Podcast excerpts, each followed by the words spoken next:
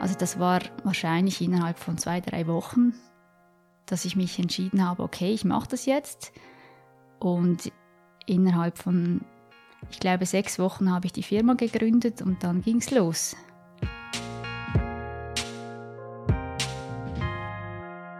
Wobei die Standortfrage war für mich von Anfang an eigentlich sehr ungewiss. Ich habe mir die Frage oft gestellt, möchte ich wirklich in Lauville ein Architekturbüro gründen? Corinna Riesen-Giesin empfängt mich zu Hause im Homeoffice in Zieven im Fünflibertal. Bei einem Café und mit einer Tischlänge Abstand sprechen wir über ihren plötzlichen Gang in die Selbstständigkeit, weshalb wir im Studium unbedingt über Kosten reden sollten und wie wichtig die Familie ist, wenn beide Elternteile arbeiten. Ich muss vorausschicken, dass ich Corino schon länger kenne. Während ihrer Lehre zur Hochbauzeichnerin haben wir zwei Jahre im selben Büro gearbeitet. Das war 2008. Während des anschließenden Architekturstudiums in Muttens haben sich unsere Wege ab und an gekreuzt. Heute ist Corinna verheiratet, hat ihr eigenes Architekturbüro und beschäftigt einen Mitarbeiter. Aber das ist nur die halbe Miete, denn zu Hause möchten auch zwei Kinder und ihr Mann die Aufmerksamkeit. Für uns hat sie dennoch Zeit gefunden. Im Architektur Basel Podcast lässt die letzten Jahre Revue passieren und schaut auf diese intensive Zeit zurück. Mein Name ist Simon Heiniger, herzlich willkommen.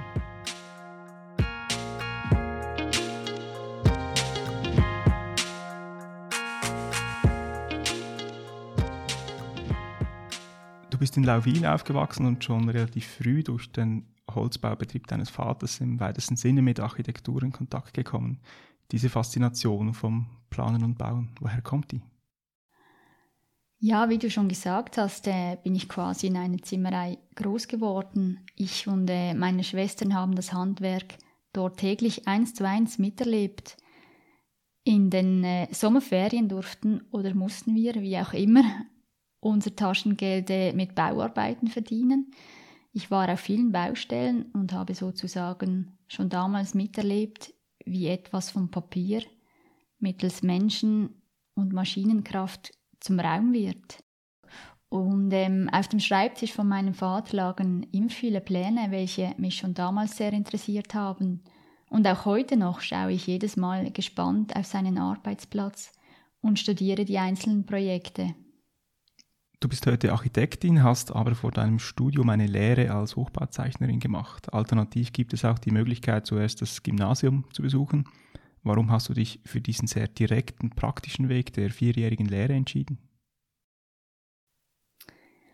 Ja, das kommt sicher auch daher, ähm, dass mein Vater schon immer Lehrlinge ausgebildet hat und ich den Wert der praktischen Berufsbildung schon früh mitgekriegt habe.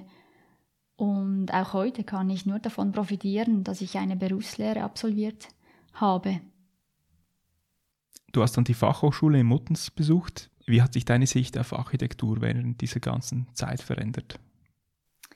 Ja, grundlegend. Ähm, während der Berufslehre konzentriert man sich in erster Linie auf korrekte und ausführbare Details. Während dem Studium hingegen ähm, wurde mir erst klar, was gute Architektur eigentlich wirklich bedeutet wie wichtig ein klares Konzept ist und wie schwierig doch so scheinbar simple Entwürfe sind. Ich glaube, im Entwurf müssen viele verschiedene Parameter parallel zueinander berücksichtigt werden und ähm, diese Denkprozesse verstand ich vor dem Studium wahrscheinlich noch nicht. Und jetzt mit dem eigenen Büro? Ja, jetzt kommt natürlich auch die Frage nach der Umsetzung und den Kosten, die gute Architektur mit sich bringt. Das war im Studium noch kein Thema. Dort durften wir planen, was und wie wir es möchten. Dort gab es keine Baugesetze, dort gab es keine Finanzierungen. Deine erste Stelle als frisch gebackene Architektin hast du dann beim Basler Büro Diener und Diener angetreten. War die Selbstständigkeit damals schon ein Thema? Also während der Zeit bei Diener und Diener war eigentlich das Thema Selbstständigkeit noch gar nicht auf meinem Radar. Da hatte ich eher das Bedürfnis, mehr Richtung Holzbau ähm, zu gehen und habe dann auch ein Büro gesucht, das sich vermehrt mit Holzbauten auseinandersetzt. Also ich war gar nicht so lange bei Diener und Diener. ich habe dann bei Hörler Architekten gearbeitet und nebenbei ähm, das CAS Bauen mit Holz in Biel besucht. Und während dieser Zeit habe ich mich dann selbstständig gemacht. Und dann kam auch der Gedanke, okay, möchte ich das oder möchte ich das nicht? Aber vorher war das gar nicht, ein, war das nie ein Thema. Und was war ausschlaggebend schlussendlich? Ich habe die Anfrage von einem Berufskollegen von meinem Vater erhalten, ob ich nicht ähm, ein Einfamilienhaus planen möchte und habe dann die Chance ergriffen und das Projekt angenommen und musste dann eigentlich in relativ kurzer Zeit eine Firma gründen, damit ich auch richtig versichert bin und das Projekt in diesem Umfang so ausführen konnte.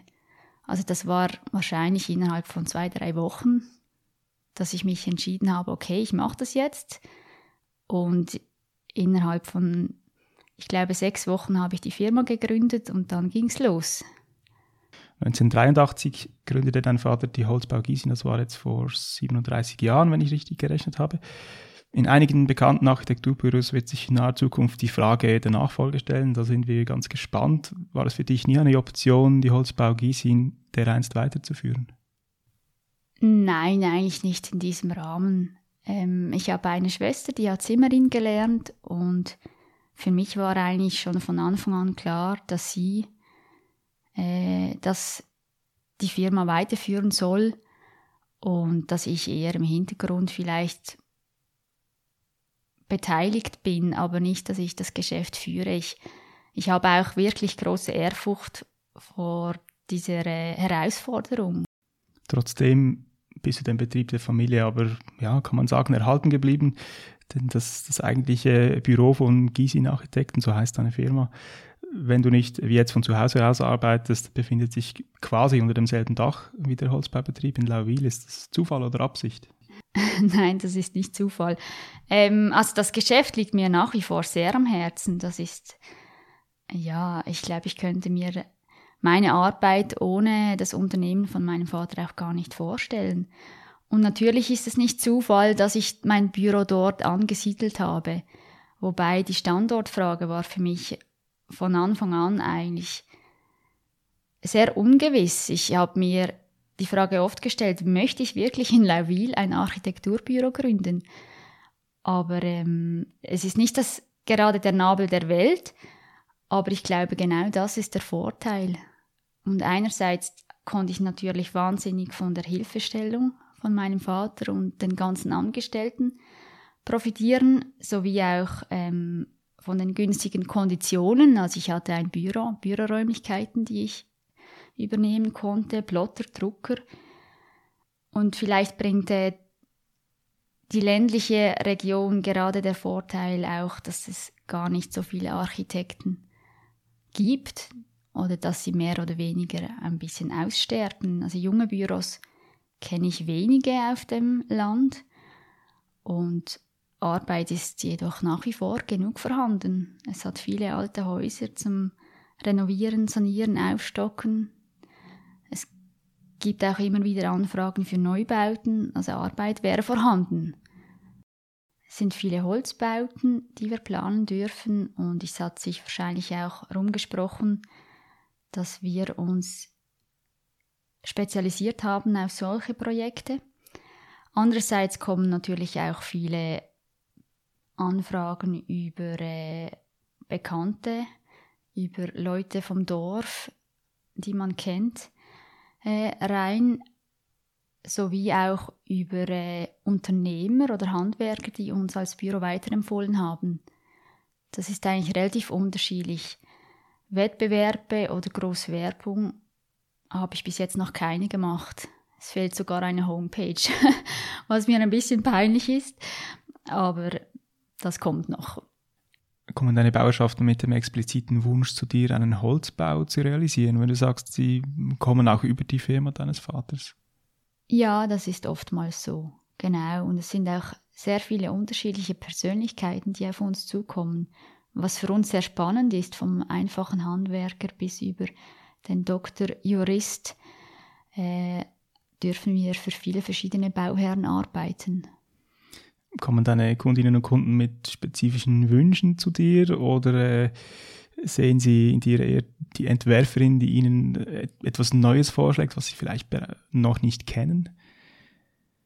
Ja, ich denke, es ist beides. Oftmals kommen sie mit relativ konkreten Vorstellungen, die dann aber während dem Planungsprozess einen ganz anderen Weg einschlagen. Also oftmals haben sie schon Ideen und während dem Entwurf sind sie doch relativ offen für neue Sachen. Also das ist sehr unterschiedlich. Das eine sind ja die Wünsche deiner Bauerschaft. Andererseits musst du auch selbst hinter dieser Lösung stehen, bist auch der Architektur verpflichtet als Architektin. Ja, genau. Also ich denke, wir tragen auch Verantwortung dafür, den Bauherren gute Architektur aufzuzeigen und sie auf diesen Weg zu bringen. Ich glaube, es ist wichtig, dass man einen guten Mittelweg findet, dass man sich selber auch nicht ganz verliert, aber dass man auch die Bedürfnisse der Kunden akzeptiert und auch umsetzt. Schlussendlich wohnen und leben sie in diesen Räumlichkeiten und es muss für sie auch stimmen. Das erfüllt einem dann auch am Schluss, wenn die Kundschaft zufrieden ist und sich wohlfühlt in den eigenen vier Wänden.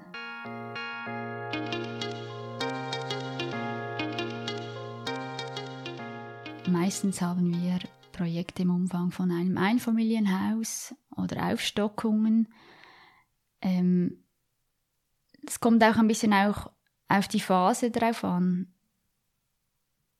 Vor, äh, bevor ich Mutter wurde, waren das vielleicht sieben Projekte gleichzeitig. Und heute sind es natürlich weniger. Für mich, für meine Angestellten sieht es anders aus. Das klingt nach viel Arbeit. Wie steht es um deine Freizeit? War das zu Beginn überhaupt ein Thema? Nein, aber das war wahrscheinlich eher eine persönliche Angelegenheit. Ich hätte mir schon auch mehr Zeit nehmen können für mich, aber ich, ich wollte, ich brauchte das vielleicht auch gar nicht. Ich war so mit so viel Leidenschaft äh, dabei und auch heute noch, dass ich das nicht das Bedürfnis hatte, noch nebenbei noch tausend andere Sachen erledigen zu wollen. Und heute sieht es natürlich ganz anders aus. Mit der Familie und dem Geschäft nebenbei bleibt eigentlich keine Zeit für einen selber. Aber das ist okay, das ist jetzt diese Phase. Kann man da überhaupt noch abschalten, wenn ständig was läuft? Ja, ich glaube schon. Doch, das muss man, das muss man lernen. Ich kann sehr gut abschalten, wenn ich mit den Kindern unterwegs bin. Und das bringt mich immer auf ganz andere Gedanken. Und das ist vielleicht jetzt sogar einfacher als äh, vor der Familie. Inzwischen bist du ja auch nicht mehr alleine im Büro und hast einen Angestellten. War das schwierig für dich, äh, nach doch einigermaßen lange Zeit alleine mit vielen Projekten Verantwortung auch abzugeben, nachdem du vorher alles alleine gemanagt und organisiert hast? Ja, das war tatsächlich schwierig zu Beginn. Ich wusste ja auch nicht, was können die Angestellten, was möchten sie überhaupt, wie viel Verantwortung möchten sie übernehmen. Aber äh, es hat sich dann gezeigt, dass, dass es sehr gut geht, wenn ich Arbeit abgebe. Und, ähm, aber es war nicht immer einfach.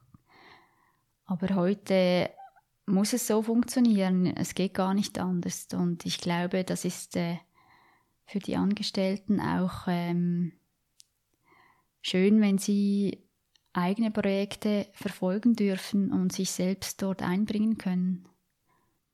Was war rückblickend die größte Herausforderung während dieser Zeit?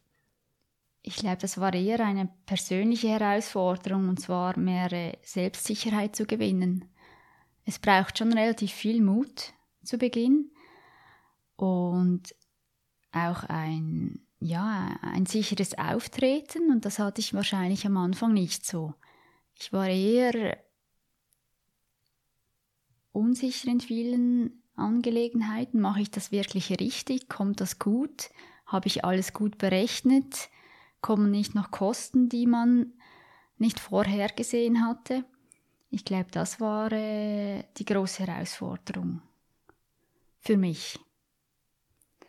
aber mit der Zeit gewinnt man an Erfahrung und wird wahrscheinlich auch etwas ruhiger und gesetzter. Zu unseren Zuhörerinnen und Zuhörern zählen auch Studierende, vielleicht auch der eine oder die andere mit denselben Absichten wie du für die Zukunft in deinem eigenen Büro. Gibt es etwas, von dem du abraten würdest oder zumindest aus heutiger Perspektive, was du anders angehen würdest? Nein, eigentlich nicht. Also ich denke, man sollte den Mut haben zu starten und äh, der Weg ist das Ziel. Also es gibt unterschiedliche Arten, ein Geschäft zu gründen. Es gibt unterschiedliche Arten zu arbeiten. Ich glaube, das ist jedem selber überlassen und, und es ist sicher nicht, nichts richtig und auch nichts falsch. Aber was ich vielleicht äh, empfehlen kann oder was ich gemerkt habe, dass vor allem der Beginn relativ wichtig ist, die ersten Projekte, die müssen überzeugen und durch diese entstehen dann oftmals auch neue Aufträge und ich glaube, es lohnt sich in den ersten zwei, drei Jahren viel Zeit und viel Energie in die Arbeit zu stecken und, und man kann danach von dieser Arbeit profitieren. Was war dein erstes Projekt? Ein Einfamilienhaus. Nichts Spezielles, aber äh, ich habe sehr viel gelernt dabei. Zum Beispiel die ganze Kostenberechnungen. Das war natürlich für mich eine Riesenherausforderung. Während dem Studium war das nicht das Thema Nummer eins und auch während der Berufslehre nicht. Und dann plötzlich so viel Verantwortung über so viele Kosten zu übernehmen, das war nicht einfach. Funktioniert das oder würdest du dir wünschen, dass man in der Ausbildung mehr auch in, diese Richtung ähm, Inhalte mitbekommt? Ja, ich glaube, das wäre nicht schlecht. Das würde wahrscheinlich äh, das Bild von der Arbeit als Architekt auch etwas verändern. Das ist ein wichtiger Punkt, der gehört dazu. Und ja, ich glaube, das wäre gut haben deine Kundinnen und Kunden, deine Bauerschaften Vertrauen in eine junge Architektin, die vielleicht auch von sich selbst sagt, äh, das ist mein erstes Projekt oder mein zweites Projekt? Ja, es scheint so. Sonst hätte es wahrscheinlich nicht funktioniert bis jetzt. Ja, ich glaube, man muss schon gegenüber dem Kunden muss man natürlich schon sicher auftreten und man muss vielleicht auch man man muss oft mit den Karten spielen und ihnen auch sagen, okay, das ist jetzt ein, ein Metier oder ein Thema, das ich noch nicht, bei dem ich noch nicht so viele Erfahrungen sammeln konnte, aber dass ich sehr gerne mich in diese Arbeit reinknien möchte und ähm, die Verantwortung dafür übernehme. Und ich glaube, das kommt auch gut an, wenn man sagt, dass man etwas nicht versteht und dass man das Wissen äh, dass man, sie, dass man sich das Wissen aneignen kann und man kann überall nachfragen, wenn man etwas nicht weiß. Das muss man, dem muss man sich schon bewusst sein. Das ist ja auch nicht falsch. Hast du viel Lehrgeld bezahlt im übertragenen Sinne, Dinge zweimal gemacht? Ich kenne es aus meiner eigenen Erfahrung, dass ich das erstmal irgendwas mache, das mir neu ist, dann mache ich es vielleicht dreimal, bis es mir passt. Ja, natürlich. Das war zu Beginn schon so. Ich habe ja viele Vorprojekte erarbeitet, die eigentlich nie umgesetzt wurden. Das ist so, ja.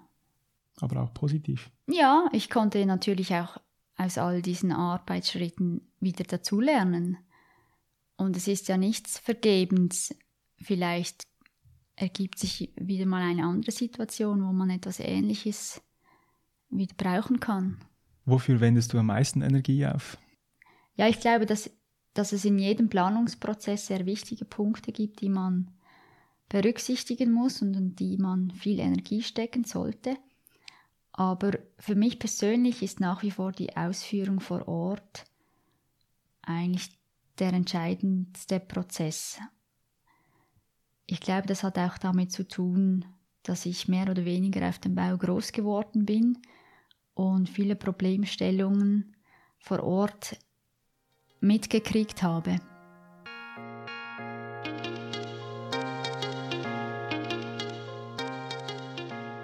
Du bist im August zum zweiten Mal Mutter geworden, trotzdem aber arbeitest du nach wie vor, vielleicht auch mit reduziertem Pensum. Ich würde mal behaupten, typisch Corinna. War das beim ersten Kind auch so? ja, ganz so typisch ist es nicht mehr. Also beim ersten Kind war es schon so, das habe ich auch, da bin ich ehrlich, das habe ich völlig unterschätzt. Also ich war ein bisschen naiv und dachte mir, es geht beides noch genauso gut, das Arbeiten und äh, ja, die Betreuung von, von Kindern. Aber äh, ich musste dann relativ schnell feststellen, dass das ein bisschen anders funktioniert, als, als ich mir das vorgestellt habe. Aber ich habe dann auch einen Weg gefunden und beides unter einen Hut gebracht. Aber jetzt beim zweiten Kind war ich schon etwas vorsichtiger.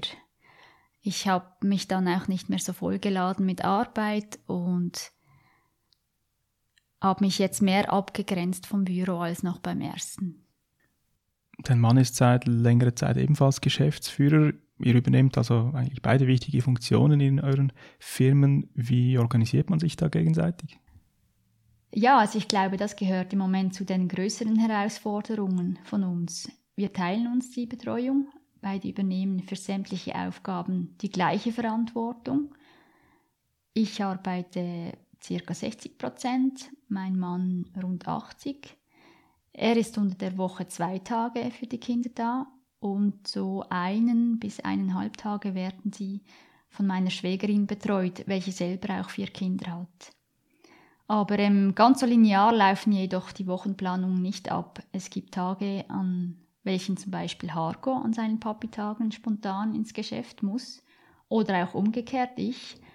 Und äh, natürlich bleiben unsere Kinder auch nicht von Grippeviren verschont dann sehen die Wochen nochmals ganz anders aus.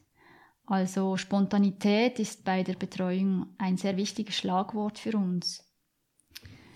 Wir haben das Glück, dass wir eine wahnsinnig große und tolle Familie haben, welche uns extrem unterstützt. Also wir haben Schwiegereltern, welche im gleichen Haus wohnen und spontan die Kinder übernehmen können. Wir haben Schwestern und Schwägerinnen im gleichen Dorf, die ebenfalls einspringen. Ja, ich denke, ohne das großartige Umfeld würde wahrscheinlich unser Familienmodell so nicht funktionieren.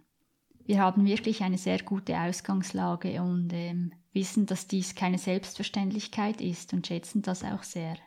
Ich denke, dass vielleicht der Standort nicht zuletzt auch äh, diesbezüglich ein großer Vorteil ist für mich.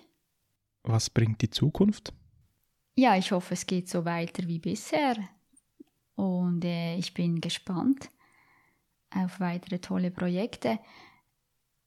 Ich würde natürlich gerne das Unternehmen mit einem Geschäftspartner weiterführen, damit auch ein bisschen die Verantwortung verteilt ist, damit neuer Schwung reinkommt, andere Ideen.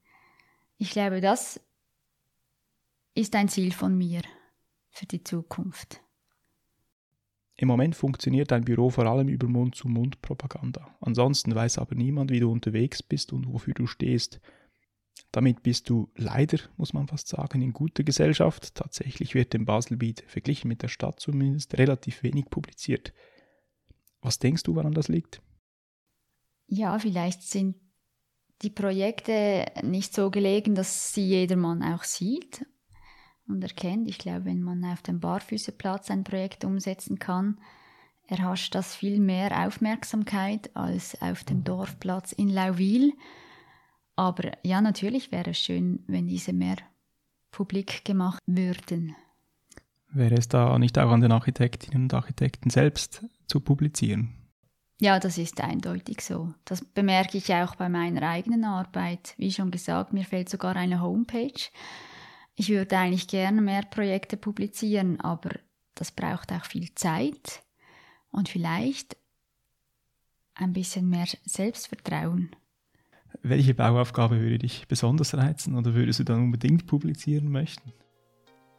Ja, also mich reizen die Bauprojekte, die wir aktuell haben, nach wie vor sehr. Es sind äh, größere und auch kleinere. Und ja, ich finde die kleinen Projekte wirklich sehr spannend. Gerade auf dem Land ist es wichtig, dass äh, auch kleine Bauteile gut in die ländliche Architektursprache integriert werden. Wir durften zum Beispiel vor zwei Jahren eine Einmannwohnung in eine bestehende Scheune einbauen und es war wirklich ein sehr tolles und spannendes Projekt für uns. Corinna, vielen Dank.